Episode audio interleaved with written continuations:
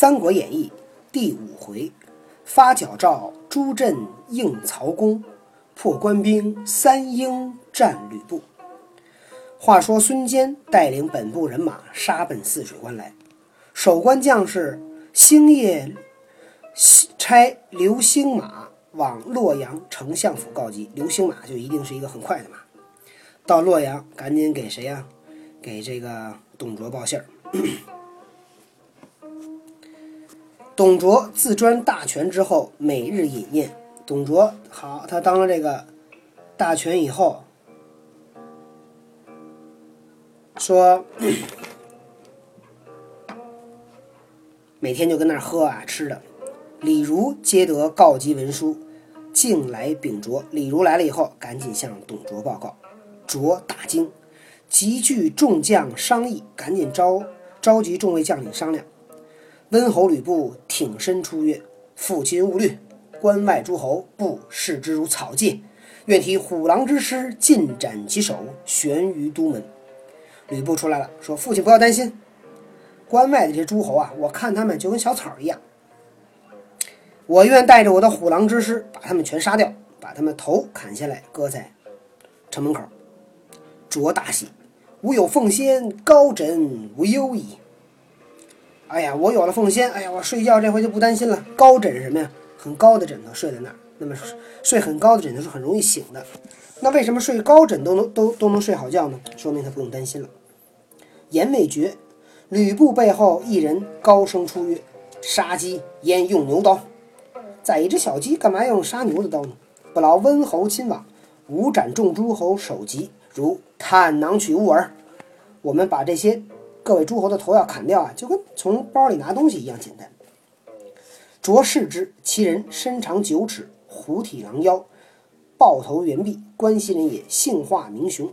一看这个人，好，九尺高，跟谁呀？跟关羽差不多高。虎体，这个身体长得像老虎；狼腰，小细腰，宽肩膀。豹头猿臂啊，脑袋是不大，对吧？那个胳膊很长。关西人叫华雄。卓闻言大喜。加为骁骑校尉，拨马步军五万，同李肃、胡轸、赵岑、星夜赴关迎敌。好，这个给先锋官就给五万人，这个这个董卓的人还是真是不少啊。众诸侯内有冀北相包信，寻思孙坚既为前部，怕他夺了头功，暗拨其弟鲍忠，先将马步军三千，径抄小路。直奔关下逆战，诸侯里边有一个叫冀，有一个叫鲍信，是冀北相。这人啊，就琢磨，这孙坚当了先锋官，他立了头功，这个他功劳大呀，他就让他的弟弟啊叫鲍忠，偷偷的带着三千人，走小道，直接到了关下呢去挑战。华雄引铁骑五百飞下关来，大喝：“贼将休走！”然后华雄就带五百人就来了，冲下关来。说哪儿跑？鲍忠急待退。鲍忠一看，哟，这华雄出来了，赶紧撤。被华雄手起刀落，斩于马下，生擒将校极多。这一刀，鲍忠就结束了。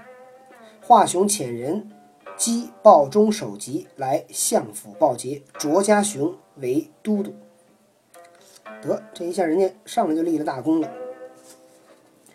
却说孙坚引四将直至关前，哪四将？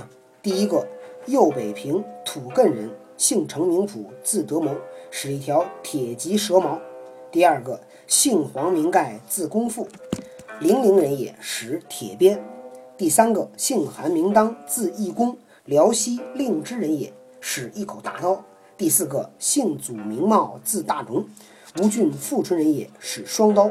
孙坚披烂银铠，裹赤金，横骨。